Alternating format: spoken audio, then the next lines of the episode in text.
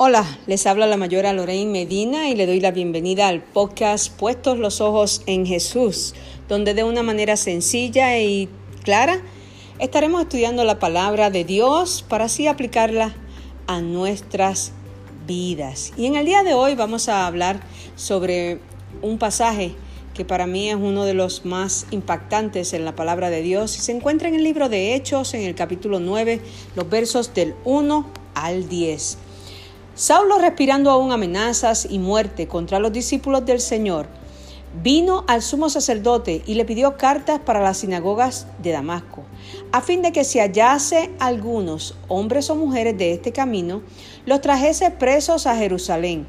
Mas yendo por el camino, aconteció que al llegar cerca de Damasco, repentinamente le rodeó un resplandor de luz del cielo, y cayendo en tierra, oyó una voz que le decía, Saulo, Saulo, ¿por qué me persigues? Él dijo, ¿quién eres, Señor? Y él le dijo, yo soy Jesús a quien tú persigues. Dura cosa te es dar cosas contra el aguijón. Él, temblando y temeroso, dijo, Señor, ¿qué quieres que yo haga? Y el Señor le dijo, levántate y entra a la ciudad, y se te dirá lo que debes hacer. Y los hombres que iban con Saulo se pararon atónitos, oyendo a la verdad la voz, mas sin ver a nadie. Entonces Saulo se levantó de tierra y abriendo los ojos no veía a nadie. Así que, llevándole para, por la mano, le metieron a Damasco, donde estuvo tres días sin ver y no comió ni bebió. En este pasaje tenemos el relato de la conversión más famosa para mí ah, de la palabra de Dios. Y tenemos que pensar un momentito como Pablo iba caminando, él iba con, con varias personas con, con él, pero prácticamente estaba caminando solo porque él iba acompañado de los oficiales del Sanedrín, que era como una especie de fuerza policíaca pero él era fariseo, así que no podía estar, no podía tratar con ellos, de modo que prácticamente era como si él caminase solo.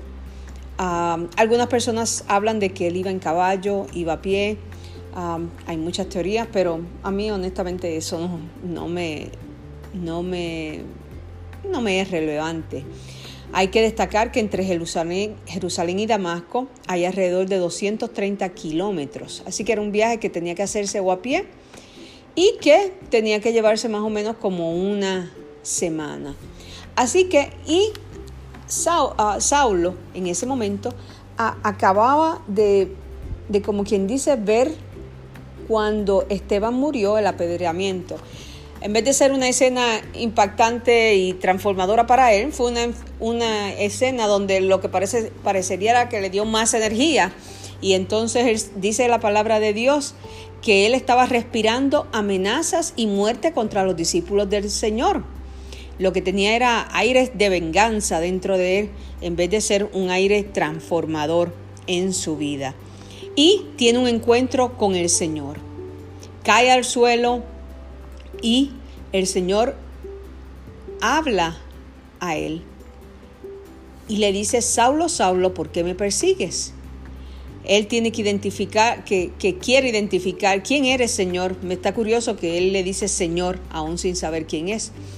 Él le dice, yo soy Jesús, a quien tú persigues. Yo soy Jesús, a quien tú persigues. Damasco era una de las ciudades más viejas en aquel entonces.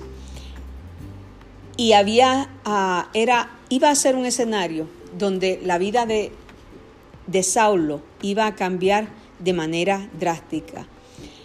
Saulo tuvo un encuentro con Jesús, tuvo que llegar al suelo y muchos de nosotros hemos tenido que llegar al fondo para tener un encuentro con el Señor y se lo digo por experiencia propia, uno tiene que a veces tocar el fondo para saber que tiene que decirle luego al Señor que quieres que yo haga. Y eso fue lo que pasó con Pablo, con Saulo. Saulo de, llegar, de ser un hombre con una venganza insaciable para perseguir a los cristianos, fue transformado por ese encuentro que tuvo con Jesús. Le pregunta qué quieres que yo haga.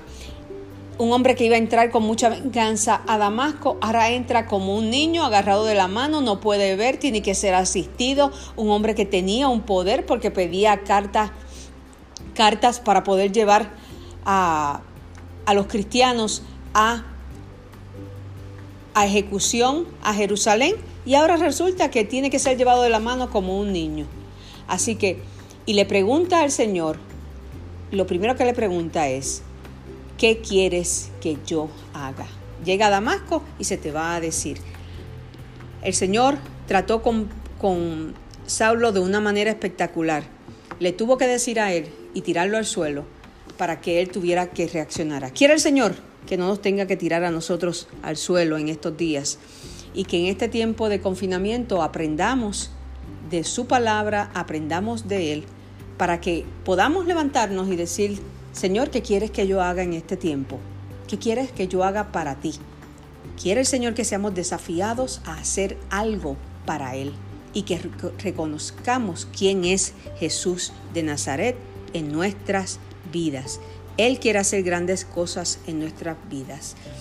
Dios te bendiga, Dios te guarde, te invito a que si no te has suscrito, que te suscribas y que compartas este podcast para alguien que tú piensas que puede ser de bendición y que, que en el día de hoy experimentes la transformadora presencia de Jesús en tu vida.